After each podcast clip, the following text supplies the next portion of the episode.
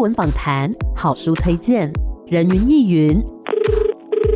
今天谁来？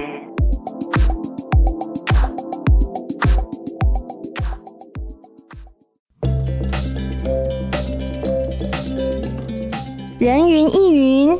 今天我来云。今天呢，人云亦云的节目现场来到一位非常特别的来宾，让我压力山大的来宾。因为从各方面来讲呢，他都是前辈中的前辈，拥有非常非常多的经验，包括说在广播方面也是曾经有过很好的成绩哦。但是呢，今天他来这边的原因是要跟大家，哎，说是介绍一本书也对，但是说是介绍一间公司也对，说是介绍他们的作品。也都是对的喔。今天呢，很开心可以邀请到的是汉草文创董事长汤生荣，汤哥你好。Hello，Amy，大家好。嘿，汤哥你好。我们今天呢要来好好的聊聊关于汉草曾经做过的这个作品，因为最近有出了一本书叫做《晋级的台剧》，对不对？嗯，是。那其实呢，汉草曾经制作过的这个戏剧作品真的是很多，而且大家一定有看过，我自己就看过好几部了。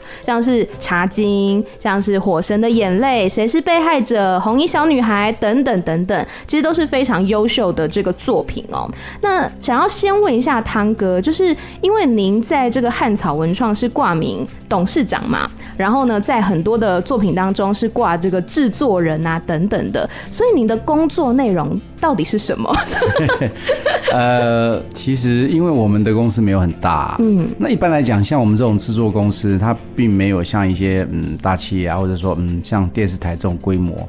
那一般讲，制作公司基本上人数都不会太多，嗯，然后我们其实大概很多环节都会碰到这样子，嗯，所以我们还是有一些各自需要司职的部分，但是变成说推动事情来讲，我们都会共同在推动这样子，嗯，所以基本上我在公司虽然挂了这个名字，可是不重要，做的事情还是跟很多公司的一样，尤其是制作人这块，基本上就是让一个剧可以成功推出。那当然，行政的管理，还有像公司业务的推动，或者是说，嗯，我们跟业界的一些接触，因为我们我们的工作很特别，呃，像我们这种制作公司，现在目前做内容的产业跟电视台不一样，或者说电台，或者像这种比较大的组织不一样，我们基本上做出一个内容之后，我们需要做行销、做拍摄，我们需要做开发，我们甚至还有就是说会诶、欸、会带动音乐跟音乐产业的合作。是。跟广告产业的合作，跟各种各种我们拍摄的内容的一些产业的互相的跨界合作。嗯哼，讲杂一点就是说，什么都要做。对对对，的确是，就是一个影视作品呢，它从开始有这个构想，然后到最后真的是呈现，还有行销等等的，其实这当中需要经过很多的关卡，然后还要很多人的通力合作。那其实我自己也是一个所谓的电视儿童，我从小就。就是非常喜欢看电视，但是呢，我必须承认，有一段时间我逃离了台湾的电视圈，好像被一些国外的戏剧作品所吸引。可是近年来，我觉得台剧的表现真的非常非常亮眼。包括说我跟一些外国友人在聊到的时候，他们都会说：“哦，我知道你们台湾的那个某某某某剧。”然后呢，就会说非常的好看，然后很想要因此来台湾旅游等等的。所以想要请汤哥帮我们大概的描述一下，像是台。剧从过去到现在，中间有经历过什么样比较重要的转捩点，或是它有经历过什么样的时期呢？嗯，其实科技开始有所谓的电视之后，台湾的电视在亚洲甚至在全球其实是很前面的，就是我们其实还蛮早就有电视台的。对。然后我们很快的规模也做得非常好。我们在到了大概七零年代、八零年代来讲，台湾的电视已经有很多都是外销到其他地区去、国家去这样子。其实很重要的一块就是电视剧。那台湾的一些呃电影啊、歌手啊，他们也都会透过电视来作业。然后台湾的新闻的处理变得很重要，这样。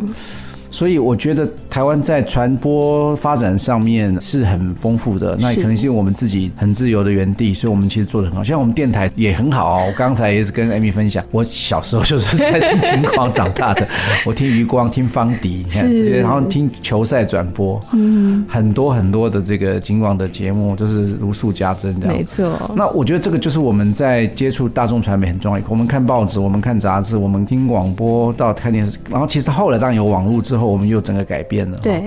那我我觉得台湾电视的发展来讲，电视剧确实是一个很重要的一个环哈。大家可能知道说我们在呃八零年代有非常多厉害的电视剧，包青天呐，还有琼瑶阿姨的戏啊，对，这都是到很多北美还有一些东南亚一些国家都很受欢迎的，这是华人的区域。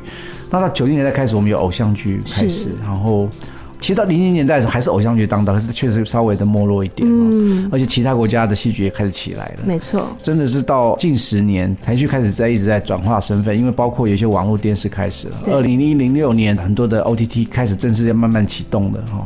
那台湾的电视剧还是有一些空间在世界上运作，但确实这个潮流已经被更厉害的韩剧啊，日剧当然一直在领先哦，韩剧甚至像陆剧、港剧都是一直在一直在我们的生活中一直扮演着很重要的角色。那台剧基本上到这几年，因为呃，OTT 的兴起，其实我们更多元的内容跟全世界的这观众在互动，我们还是在继续努力。那你们知道，其实台湾有几部最重要的作品在全球很有名，就是包括像琼瑶阿姨的这个《还珠格格》。还珠格格，对。然后像还有花系列，基本上啊，是的。还有包青天是东南亚是都会唱的，对。我必须讲，因为我个人是对于泰国这边比较熟的。然后呢，我去泰国的时候，就跟人家说：“哎，我来自台湾，他妈在台湾。”然后他就会开始唱包青天的主题曲。开封有口包青天，而且他们是唱原文，对。然后还有像是可能流行音乐方面，像邓丽君，他们也都非常的喜欢。对对，就是刚才艾米提到，就是说台湾在呃过去这四十年，其实在这个影视音发展上面啊，音乐当然也是另外一块很成功的。其实你看泰国，我也有点小熟的，是丰富台带哈，就是就是像泰国最大的唱片公司 GM，他们基本上也是一个华侨，是他在台湾念书，然后就是回去开创了哈，他现在是最大。的一个娱乐公司，嗯，我觉得是台湾在当年八零年代开始，其实一直有在亚洲地区一直有很好的音表现，甚至在只有三家电视台的时候，他们的获利呀，或者是他们整个运作是非常成功的。可是这个世界的进步是不会像你想象那么简单的，没错，我们也经历了非常非常大的一个过程。但我会觉得说，呃，电视是大众生活的一块。你看，大家在家里可能全家人可以看电视，或者是生活里面我们需要一些讯息、娱乐或是资讯，有些以前还有空中大学这种的课程的，对，它基本上。代表的是一个全面进入到生活的一块，但却是网络时代开始之后，基本上电视开始有更多的竞争者哈，甚至台湾在九零年代广播大开放的时候，其实也有一个新的一些变化出来。可是我觉得电视永远在我们生活中这么重要，就是它不断会生产所以我们生活娱乐、生活资讯需要的东西。这样，嗯那我觉得台剧确实一直都有外销，但是确实越来越不好。那我们在最好的时候，在偶像剧的时候，其实可以走到非常多的国家去，对，甚至南美洲都有这样子。那现在其实透过 OTT 的形成，我们可以透过一个方法到全球去。那刚好我也参与了几个到全球的戏剧制作，那就是因为时代的变化，我们必须找到新的方法来跟全世界沟通。嗯，其实刚刚汤哥有讲到，现在最重要就是把内容做好嘛，就是内容为王。所以呢，其实我们在看现在台剧呢，都会觉得哇，品质非常的精良。然后呢，我其实蛮好奇的是，像《茶金》好了，它是时代剧嘛，还有像《麻醉风暴》里面是讲这个医疗方面的，那要怎么样去我们保持这个情节的专业度？因为我们过去可能很多的，例如说八点档，它在医疗情节的时候，就是会被大家诟病说啊，这个不是这样子开刀的之类的。怎么样保持这个情节的专业性，同时又让观众觉得有兴趣，觉得看得懂？嗯，可能刚刚 Amy 讲，我也差不多 后有一段时期就是。不再看台湾，都是开始看美剧、日剧。是因为其实我们发现说，他们的广告的市场跟他们的市场的变化来讲，其实相对比我们大。嗯哼，像美国当然是很大的影视内容提供者，包括电影也是好莱坞。他们其实大量的戏剧到全球去，所以基本上他们在观众的需求上面，他们更高。甚至美剧其实外销的更多，嗯，那其实对于他们来讲，新的题材跟呃更多元的、更深入的内容，观众是更挑剔的哈。那日本也是很妙，日本的这个戏剧的样态也很特别，嗯，像他们的 NHK，他们早上有十五分钟的晨间大合剧嘛，没想到是网络时代现在也这种十几分钟也非常多。可日本的各种题材电视，他们有什么涂药剧场、活药剧场，然后配合他们各种 IP 的推动。他们在运行上来讲，因为日本的市场相对来讲是一个很独立的地方，他们内需就够他们运作了。所以虽然他们没有想到外销这件事，但是确实我们那时候全亚洲很多国家都看日本剧，是因为竞争也很激烈，广告也非常多，所以他们可以把更多的资源投进去他们的戏剧创作上面。那台湾在九零年代经历这个 cable 台之后，基本上就有一点变化，因为我们那时候电视台一开头啊，大家都在开电视台。对，台湾那时候一度这样子，全台湾那是两百台电视台这样的。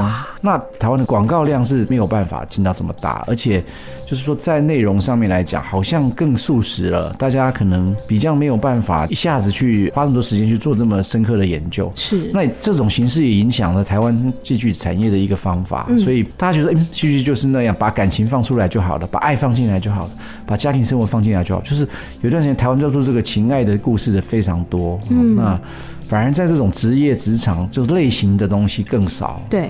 那其实这个也就是对于台湾的观众来讲，他们过去在家里看电视的习惯产生的这个效益，也使得制作单位或者是电视台的投资不愿意再投资更多元的样态。嗯，我觉得那个过程是我们都可以很清楚看见那个不同的。是，但是现在就不一样，你的东西出来，你可以可能在 OTT 平台。对。那全球 OTT 你你放的旁边就是日剧，就是厉害的韩剧，大家现在都看韩剧嘛？对，你也看韩剧吗？没有，看泰剧。泰剧。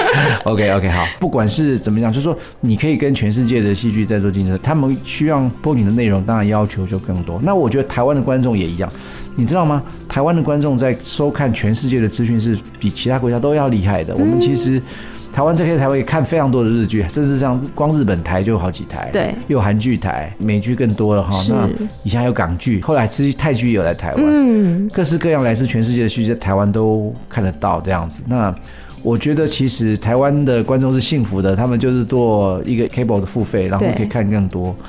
那这个循环基本上没有健康起来，嗯，就是电视台他们不愿意再投资，他们觉得他们做谈话性节目可以在最少运作上得到最好的资源。那投资这种复杂，就是没有办法那么快产制出来的东西，其实就相对来讲不愿意投资这么多。嗯，那这个也就造成说我们整个供需上的一种方法的变化，这样对。那还好，台湾还有像公共电视啊、客家电视这种平台，是，还有像大爱电视，其实刚好这几家我都待过，是，所以他们基本上是以内容产业为主，就是我做好的内容为主。我不管，我虽然说非主流，嗯。但是我先把内容做好，我对我的产业，我对台湾这个产业有责任，或者说我对这个产业有新的想法，所以他们反而在这个曾经一度被收成是非主流。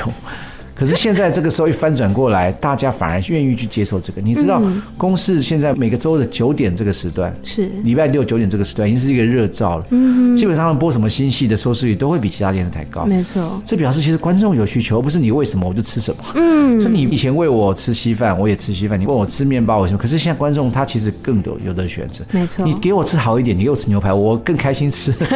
就请我吃日本料理高级，我也吃。是，只是过去这个供需上面的问题，所以我觉得现在。很重要的就是刚刚您问的，就是现在有观众的选择权在手上，对，他可以选择任何时候看内容。嗯，以前你电视台九点拍，我九点要九点打开来，甚至用录影机录都有。哦，现在没有这件事了嘛？我可以随时看。嗯，那这个其实对整个产业的影响非常大。所以刚刚讲两个点，第一个，电视台的营收也少了，他们不愿意投资在更多的新的样态的东西。对，那再加上说 OTT 的兴起，这样。那广告量的减少，在推动上面会改变我们整个戏剧制作的生态的。嗯，所以刚刚讲到，其实内容真的是非常的重要。那现在呢？大家会去追求所谓的高品质的这些内容。那刚刚讲到，包括说像医疗剧的话，我记得是有邀请真正的医生来进驻剧组，嗯、对不对？对。这方面来谈一下。呃，对，刚好我们在制作《麻醉风暴》的时候，基本上那个时候，呃，在《麻醉风暴》第一季系列的时候，其实那个预算就是跟一般的偶像剧，因为到时候还是一个尝试，是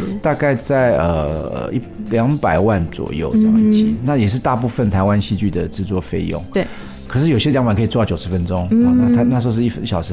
可是到第二季的时候，当我们决定要开始操作的时候。我们就觉得说，好像必须要有所突破，嗯，所以我们就大胆的跟公共电视说，我们可不可以让这个价钱，因为医疗剧很辛苦，像我们在第一季拍的时候，你要找医院拍，你必须要等医院没有开刀的时间，嗯，你没有台湾没有片场，是。你不会像好莱坞或者是韩国或者大陆一样，片场？你就直接搭一个医院，我在里面好好的把它拍完。基本上台湾很少这种设计，几乎是没有，都是借的，就是借医院，借哪一家医院，它的空档时间用。或接他的空病房用。那我们就觉得，如果我们要真的做，我们就去打造一个医院。所以我们就第二季的时候，我们就把预算提高到五百万。嗯，然后我们很很开心，我们就到高雄去拍，我们全部在高雄拍。是啊，百分之九十五在高雄拍。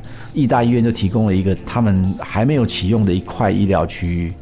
我们在那边打造一个真正的一个急诊室、医院办公室，然后用他们非常多的设备，所以整个医疗的整个的方法有提升非常大。嗯，那刚刚提到的，其实我们每一位演员都要经过专业的这个医疗训练，是。他们必须要了解一些医疗用词、专业用法，然后他们的每一个动作，我们每次开刀有时候手替是真的医生在两边。哦，很多护士在旁边帮我们，是，所以每一个就是手术台上的戏都是有非常大量的人员做模拟，然后现场拍摄，还有后置上的剪接来。来达成的，所以大家在看那个戏的时候才会觉得这么的深刻。对，那这种医疗剧在日本、美国已经非常非常多元了，尤其是美国、日本，他们是每年几乎都有医疗剧的。你看韩国现在也是每年都有医疗相关的戏剧。是为什么？这个就是这种专业度，观众看了会觉得跟他的生活样态，或者说，哎，他觉得那个专业度是让他觉得看起来非常好看的。嗯，没错，就是看了你会觉得真的专业，然后呢，感觉是跟我们的生活是靠近的。对对。那其实。刚刚讲到《麻醉风暴二》嘛，听说是有到约旦去取景，我觉得非常的了不起耶！为什么会去那边取景呢？呃，其实，在台湾整个可以看几个在发展的样态讲，其实台湾早期哦，七零年代、八零年代就已经有很多的戏出国拍了，嗯，会到法国拍，会到洛杉矶拍。所以你看，台湾基本上还是非常非常的有国际的方法在拍戏。那时候他们花这个钱是不会害怕的，我觉得那个台湾曾经有这么一块。可是后来当然并不多的戏操作这样的东西，但是我们刚好这个题材在主角的整个生命历程里面，我们希望有增加一个这个东西，因为医师的身份基本上他除了救人，他除了这个人道关怀，他有更多更多的可能性。嗯，所以我们就让这个角色有一趟这个海外的这种无国界医疗的这个协助，就是凸显这个角色的样态。一方面，我们也希望挑战这个拍摄的高度跟跟可能性。其实台湾这么多年来还是有非常多的戏出国拍，但是你们知道韩国在二零。零零年开始，尤其是二零零年，他们有非常多的戏都到国外拍。他们一方面把他们的这个触角伸到国外去，一方面也用这个来带动他的一个韩剧的行销。我觉得这个是非常非常聪明。那我觉得台湾也当下也确实，因为在跟陆剧的竞争里边来讲，有非常多的台湾人都到大陆拍片。嗯，然后我们甚至很多片都是卖到大陆去。是。那反而我们其实忘记了，其实我们有更多的国际潜能，这样子哈。所以我觉得我们想要去约旦拍，也就是想要挑战、打开这些想象。嗯，是不是真的也有遇到挑战呢？在拍摄的过程当中，有有有有哇，去约旦拍，我们大概花了很长的时间在填调。我们在开拍前就有一组先去了，就是另外一位制作人的汉贤跟导演他们就先去做探勘。对。然后对越战也不了解，刚刚有朋友认识就去探看一下。他们回来之后，我们就开始规划了。然后大概这个过程大概也是两三个月。嗯哼。虽然只是有一点点的时间在那边拍，可是我们后来也派驻了一位执行制作，直接在那边待着两个月。哇。去打通关啊，了解啊，跟当地的合作，然后找各种医疗，因为还是要做医疗的戏。对。然后我们在台湾，我们常常就是每天或是每两天，就是跟约旦那边有电话，他们那边帮我，哎，他们找到这个场景，让我们看。他们找到这个演员怎么样？我们就是会不断的用透过视讯在开会，然后在去之前，我们像美术的话，他就是把他要输出的一些像那些衣服啊、看板啊、服饰，就先在台湾做好，然后带过去这样子。然后我们去的队伍并不多，大概就是七到八个人这样，然后我们就主创去。加上演员黄建伟，我们去了以后，再跟当地的器材公司啊、灯光公司啊，还有一些摄影助理、还有服装助理这些人来做搭配。嗯，那我们就也一些衣服也是透过网络的上面来找寻，经常帮我们找跟定制这样。嗯，所以我们去的时候，我们在那边拍摄的时间虽然没有很长，待大概五六天而已，我们只实际拍三天。是。然后前置两天这样子，然后就很有效率的，一天十二小时把它拍完。嗯哼，中间也是战战兢兢，对，因为很有效率的，也就是必须很谨慎的把它做完。这样大家在看在画面上可能只有几分钟，嗯，可是我觉得那个呈现是打开不同的想象跟视野。对，是我看书中呢有写到说，好像最后剩十二分钟的时候，然后要拍那个爆破戏，很紧急，但是最后还是大家一起合作把它给完成了。对。我们其实那第三天的时候，我们下午一个重头戏就是拍爆破戏。对。然后其实我们有带一个台湾的特效师去，然后跟当地的爆破的小组合作。嗯、那当地爆破小组他们也就是诶试验看看怎么操作。那台湾的这边的特效，他也把所有的这个用电脑模拟先做好了，我要这样爆爆那里，回来要做。好，我们都一切准备好，他把所有的 key 板把它摆上去，放在他们这个医院前面。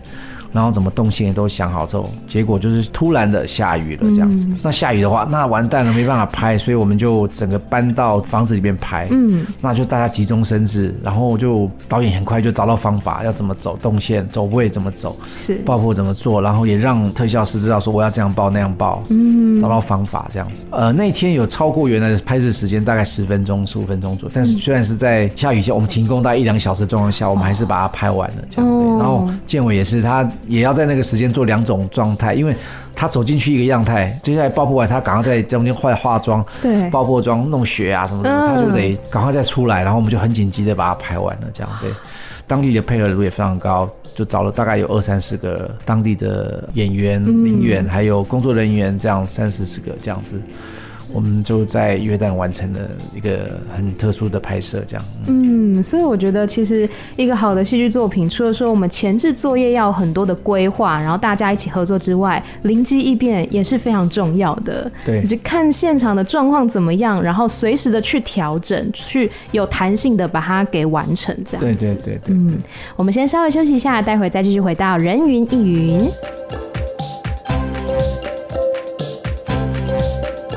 欢迎回来，人云亦云。今天呢，很开心可以来邀请到哈汉草文创的董事长汤生荣汤哥，汤哥你好。嘿，大家好。我们刚刚呢已经聊到，真的是含金量非常高的一集，包括说台湾电视剧哈，从过去到现在的一些转捩点，那或者是说呢，汉草本身在制作这个影视作品的时候，有哪一些的坚持，有哪一些的挑战等等的。那我们刚刚讲到麻醉风。风暴二嘛，那接下来呢要讲讲这个茶经。茶经推出的时候，我真的觉得也太美了吧，因为我就是很喜欢那个年代的，比如说服饰啊什么的。然后所以像那个艺兴，就是那个女主角艺兴，她的每一套衣服都觉得超想买的，就是很复古，然后又很有那个时代的韵味。所以想要问汤哥说，为什么会想要拍摄像茶经这样的时代剧？对，他是在讲那个年代的茶商。拍摄茶经的过程当中，有遇到什么样的挑战吗？嗯。嗯，其实我觉得台剧的整个市场还是需要更多元的类型进来啊，所以我们大家都有想要开拓各种可能性啊，所以我们做像马职人剧这样的东西，或者是我们也想要开拓一些其他的，像我们现在有开拓儿童的，嗯，那我们也有爱情的，那我们会觉得恐怖的恐怖片，红衣小女孩这样子，但我一直在觉得说，好像要做一个这种历史厚度的时代剧，它其实可以代表。的整个产业的一个推进，但其实我自己对这种时代剧也非常有兴趣了哈，因为它就像刚刚 Amy 讲的，它可以创造的东西更多。其实因为这个年代离我们相对远了，其实对我来讲也是一个全新的创作。它因为我们要得到这些资讯，或者是说这个故事谈到茶叶，谈到呃国际贸易，或是那个年代的建筑跟美学，其实那个有非常非常多要重新整理的东西。对。那对于一个创作者来讲，如果你没有这个生命，你就得找资料、学习、research。那我们就是这样开始的，所以我觉得做时代剧会让我觉得说是一个从头的学习，就是。你做完整个会非常满意跟感动，所以当然我本身也是客家人了哈，所以接到这个任务的时候，找我的时候，我当然也很喜欢这个题目，也确实当下就说，嘿，如果是时代剧，我要做一个不一样的，嗯，我要让它的节奏是很快的，我要让它的题目是新鲜的，是，甚至观众看完是会有感动的这样。那甚至我们还告诉他说，如果有任何时代剧这种方法，我们就要摒除掉，我们不要用那个时代剧的方法，我们要走一个新的时代剧的方法，是。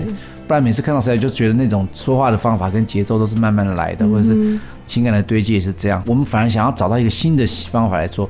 因为对我们这些喜欢操作戏剧的人来讲，就是这个是一个像灵魂仙丹一样，吃下去有力量，啊、知道吗？好玩的事情。对，好玩的是有一个动力可以去好好的去创作。对，所以就开启了这个茶经很奇妙的旅程。嗯，那拍摄的时候听说是差点环岛拍摄，是不是？哦，我们环岛了。我们其实，在填调的时候，因为我们知道说这个戏时间点在一九四九年前后嘛。那你如果要找场景，台湾就是我前一段也提到说，台湾没有一种片场像好莱坞，嗯、他们真的可以搭。个片场，你其实，在洛杉矶，你其实可以拍到纽约，嗯，你可以在比如上海的片场，你可以拍到香港这样子，他们可以搭景给你，像日本，他拍那个经济之国，可以找个地方搭了一个一个涩谷给你，这样，嗯、就是这种搭景的这种空间跟 know how，台湾基本上很难操作，这样，台湾没有一个固定的片场场地可以去操作，嗯，所以我们又回到这就是我们台湾很多的古迹历史场地很多，可是通常都变成观光区，或者是说他们整修起来你也不借你拍，嗯嗯，或者是有些还在整修中，因为是古迹嘛，历史也不让你做，对。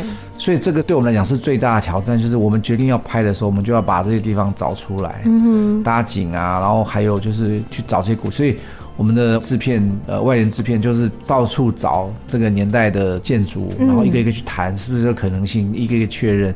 光台湾就绕了两圈三圈这样子，对对。那这个其实大家在戏中可以看到，我们大概有二十处的这个古迹拍摄，然后从台北到屏东东部也有这样子，全台湾大概就是很多地方我们都一个一个挑出来，所以他可能早上起床的时候是在新竹的北埔，嗯，他去工厂的时候哇，到了花莲，然后他说哎看一下茶叶，哎到了南投或到了这，就是我们其实是把几个地方拍摄也把它拼成一个他的家的样子，嗯，那你这个是在想象上面观众。可以透过剪接跟画面、故事。把几个地域放在一起，这样我们花了很长的时间在找这个场地的部分。这样是我记得书中有谈到说，就是艺兴有一幕好像是要上楼找他爸爸，然后听说就是这样的一个过程，好像就经过了三个地方。对对对，真的很辛苦哎、欸。对对对，因为我们为什么要拼起来？因为我们没有办法搭嘛，所以我们又希望做出那个规模。对，刚好我们谈下来这几个场地都非常帮忙，那我们必须要把这几个场地建构在他们的生活里边。嗯哼，那有几个特殊的场地是非得要去拍的，比如说大溪的这个老茶厂跟南投的日月茶庄，嗯、这个两个都是在一九三零年代那年就开始运作的这种老茶厂，他们的机器都还在运作，所以我们非得去拍。所以当时我跟这家公司谈的时候，我一直跟他们讲说，没有你，我这个戏不知道拍什么，我就没有得拍了。所以你一定要帮我，就是几度的这样子跟他们请安求救这样子，然后拜托这样子，然后各种各种方法这样子摆出我们的诚意，然后怎么安排。谢谢他们给我们最大的帮忙，也让这个戏有很漂亮的场景，而且他们也得到了最实质的回馈。现在目前这两个场景是变成打卡的 打卡的重地，这样子，所有在 IG 上留言都是这两个场地。嗯，然后就是变成说，嗯，确实他们两个店长到现在我们都还有联络哈。嗯，那我觉得对于茶叶这个产业，台湾是非常非常重要的一个产业，透过这个方法。也让大家认识这个产业在台湾的一个过程，这样子对。嗯，而且我觉得很棒的是，除了说大的那个场景，我们看到那个很漂亮的那个茶园啊、办公室啊等等这些很漂亮之外呢，但是在小细节也很用心，包括说那个炒茶的茶巾是真的用那个茶叶，对不对？对，因为那时候我们拍的时候并不是主要的采茶季节哈，是冬茶也都很多采完了，那也有一些可能部分有人在用，对，所以我们必须要去跟茶叶公司的人。拜托说，或是农场拜托说，我们给你买茶叶，嗯、你把目前稍微好的茶叶摘给我们，这样子。所以我们每次要拍的时候，我们就得去找茶叶。呃，比如说我刚刚提到嘛，我们的屏东的老宅，嗯，呃，就是那个萧家古厝，是他们家的古厝。对。可是我们茶叶生产是在新竹桃园，还有南投，嗯，工厂还有一块在花莲，这样子。对，所以。我们每个地方拍到这个段落的时候，我们就得把茶叶去找出来，再去拍那个段落。这样子。比较好玩的是，还有一段是有高丽菜的。啊，我们家突然。做高丽菜。我们除了在屏东到处找了高丽菜，让他们做那个，到花莲的时候也也也拍了一次，这样就变成找了两次的这个高丽菜的经验。那高丽菜弄完之后，当然就是送给慈善单位的这个育幼院啊什么去吃，因为太多了。嗯。也是为了故事的需求这样去做。对。然后哦，还有桃买了三次，一个是在屏东，一次是在新竹，好像也有。然后就是三个地方都有这样。对。哇，太有趣了！因为我很喜欢《茶经》这部戏，所以现在又听到了里面的一些内幕的这个新闻。我觉得蛮有趣的。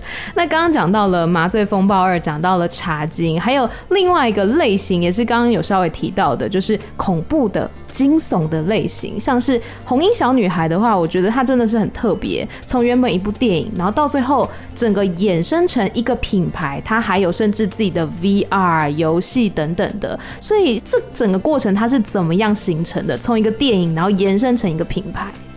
呃，其实当初在形成这个红衣的时候，公司的同仁想了这个题目出来。其实，呃，汉贤就是我们的创办人，他基本上他就决定要多拍三部这样子，嗯，让它形成一个一个宇宙这样子，让它可以不断产生效益。那当然，我们整个大团队也开始想说，它可以做什么品牌的延伸。所以拍到第二季的时候，很多人想要投资嘛。嗯。那很多人想要投资，就干脆就成立了一家公司，让这个公司可以永续经营这样子。除了把这个品牌继续往下经营之外，也可以开发像这种恐怖的。或是呃相关这种比较惊悚这种片子，有一个品牌的一种样态出去。嗯，那在当年做出这种成绩之后，其实有很多开人开始注意到这个恐怖片。所以你看这几年，像今年的咒啊什么的，嗯，大家都知道说这个其实市场有很大的。它虽然说是一个看起来是小众的或者分众的市场，应该说是分众的市场，可是分众的市场基本上随时都有一个。独特的一种热潮出来，嗯，尤其不止在台湾，全球，对，像你说咒在在全世界为什么这么多人看？这种类型就是会有一堆人看。嗯，其实我们刚刚强调汉朝有一个很好的策略，就是说我们会开始研究说各种类型基本上都有它的市场。对，那我们永远不能锁定在台湾一个或是华语这样一个概念，嗯，我们应该做出来的时候就是勇敢的对世界做想象。那汉朝也是这样，我们现在很多的概念我们在讨论的时候，都问自己它可以走多远，是它可以产生什么效益。他如果不是在台湾培养新人，或者是说在台湾创造一种模式的话，那他可以去哪里？这样子，我们都会问自己每一个题目，每一个我们创造的故事或者是剧集，这样子可以做多少合作，可以把多少资源拉进来，嗯，可以怎么把这个 IP 再放大？对，我们每个东西都会做这个探讨，因为我知道说台湾目前相对来讲，就是可能需要更大的力量推动这种事情。我们必须要靠自己的力量去找到我们的市场，这样对。嗯哼，了解。所以其实我觉得要怎么样把一个作品，然后延伸成可能一个永续经营的一个品牌，我觉得是非常难的一件事情。嗯、可是呢，汉草就是在这条路上持续持续的努力。那其实，在说故事这件事情上面，呃，因为我后来看书看到后面，我就发现说，哇，底下有好多单位。有一点混乱了，然后包括说有两个我比较感兴趣的，一个是英雄旅程，一个是野草计划。那这两个嗯存在，它是扮演一个什么样的角色呢？对，我觉得 Amy 在这本书看的蛮仔细的。好，那我们其实一样是在发展的过程，感受到那个痛处啦，因为我们。会发现说，嗯，题材的多元，那我们要怎么办？所以我们后来也就做了一个新公司，叫英雄旅程，专门就是做故事开发，然后也跟很多的编剧合作，然后甚至就是说，我们决定说，哎，那不然我们自己来搞活动好了，办编剧讲座。对，我们也在这个时候把了海外的这种编剧群抓进来台湾做直接的互动，这样子，然后希望能够创造一个编剧的一种工作系统。英雄旅程就是大概是在做故事开发、跟编剧系统、跟教育的传承这样子。对。那后来我们在整个操作完以后，我们觉得说，那有没有可能再再多做一点什么？所以我们就干脆就办了一个野草计划。野草计划题目的想法也是这样说，希望对接每一个创作者可以找到他的投资方。因为你知道，其实有台湾有办非常多的编剧奖，县市政府也有办，文化部、中央部也有办。可是通常在看这个剧本的时候，他可能比较是从文本的概念去看，嗯，那这个题材是不是有具有市场性，或者是说，哎，他有没有这个真的有人要投资？基本上我们在过去这么多年，台湾的剧本奖办了这么多届啊，其实被拍的这种几率就非常低。那因为什么？可能就是确实时代的潮流，或者是市场，或者是规模。因为你剧本在写的时候，你可能写一个很厉害的剧本，对，可是这个预算可能要几倍的钱才拍得下来，嗯，那这个对于市场的投资者就害怕。或者是说市场在流行什么新的概念，嗯，那在编剧的想法上要做这个时候，不见得会让每个的那个评审能接受这样子，嗯。可是野草计划比较特别的时候，我们对外征案的时候，我们就说好了，我们找了非常多的平台跟投资者来，所以你写来的故事有两件事要做，第一个你要来 pitching，嗯，你被我选到的话，你就是要向舞台上去介绍你的故事，对，一个人大概就十分钟介绍你的故事。那我们在下面的有几个人，就是我们这些投资者，还有一些平台，还有甚至一些国外的平台，我们都找来，嗯，就直接做一个对接。如果你喜欢的话，我们会投票让你得这个奖，然后但是也可以做拍摄这样子，是，那就可以直接做对接，就是让创作者跟投资者做对接，嗯，所以我们就出现了野草计划。我们是两年一办，我们今年刚好到进入到第三届。我们前两年的作品有非常多已经拍完了，甚至要上档了。嗯、那就其实在今年已经有一部客台的戏哈，它之前也是我们的一个剧本奖。我们后那时候是讲品牌奖，每个来参加的品牌都有一个品牌奖，嗯，它是一个其中的品牌奖。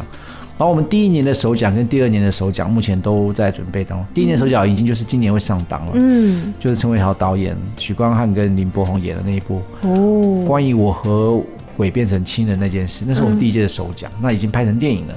那我们还有好几部也有拍完了，那目前大概就是等着在上映。那就是我们希望做到的，就是说从喜欢写东西的人跟这个市场直接做对接，而不是。就透过比赛啦，干嘛干？但是现在台湾的整个文化部文策院他们也办了很多媒合啦。对，这几年他们也创造，还是公司也做了很多媒合。但我们确实在当年在第一届开始做这些时候，还没有这么多人做过这样的东西。是，所以我们开心说这个成效有看到，所以我们今年迈入第三届，我们甚至加入了节目。嗯，我们除了有电视剧、网络、电影之外，我们这次还特别做创意节目。那我们希望让这个所有想要做创作的、做节目创作的人，他有一个舞台可以直接对投资者这样。嗯，那我们今年一样有超过十五家的平台，有个媒体一起来投资这样。对，是，我觉得这样听起来真的是。很像一条龙的服务，从一开始的故事开发，然后到后端整个制作啦，然后行销啦等等的这一长串，它好像是串联起来，而且不只是只有在汉草这边，可能跟其他的人、其他的平台、其他的创作者，大家都一起串联成一个宇宙，台剧宇宙这样子。那其实像在书中呢，有呃访问到很多人说，你觉得十年后的自己，十年后会怎么样？那您觉得说像？十年后的汉草会怎么样？那十年后的您又会怎么样呢？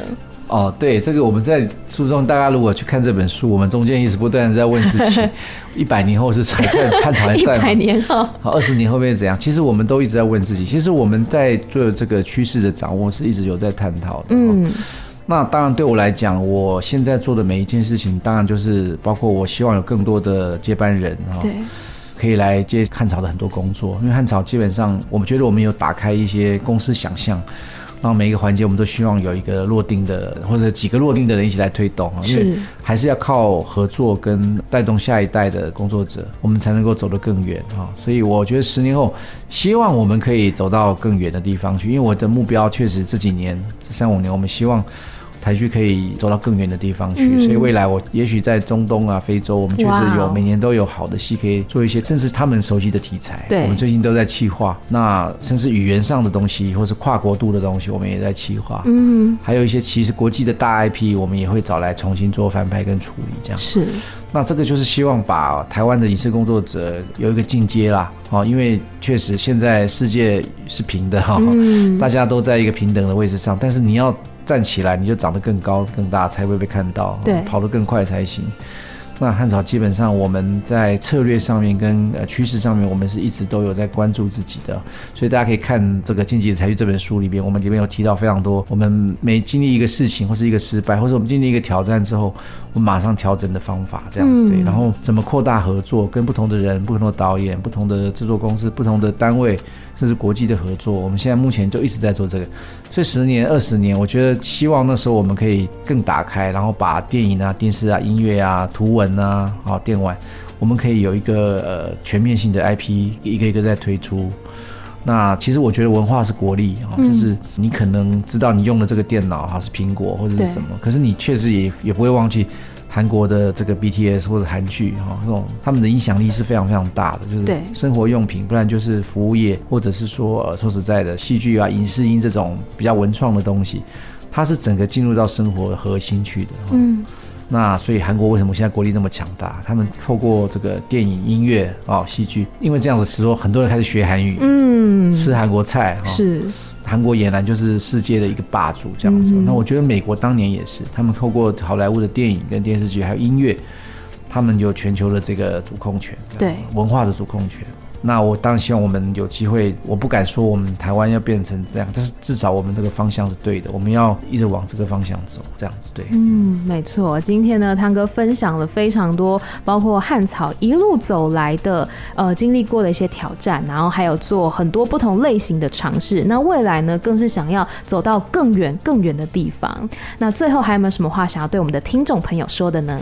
希望大家也多支持台湾的原创的内容，因为我们的市场其实基本上你说大吗？其实是很大，可是因为我们竞争太激烈了，嗯，所以我们没有办法再形成一个健康的循环，所以有你们的支持，基本上、呃、我们可以有更好的力量往前走。所以一定要支持台湾的原创，嗯，各种影音、视音、图文，去看电影啊，看台剧，然后看书。当然，我们也会做得更好，让你们喜欢这样子。是，所以希望大家呢可以继续的来支持 MIT，支持这个台湾在地的原创。那当然，如果你想要更加的了解汉草，你想要更加的了解，哎、欸，台剧到底是怎么一回事的话，不要忘记来看看《晋级的台剧》这本书。今天再次谢谢谢汤哥，谢谢你，谢谢 Amy，谢谢大家，谢谢，拜拜。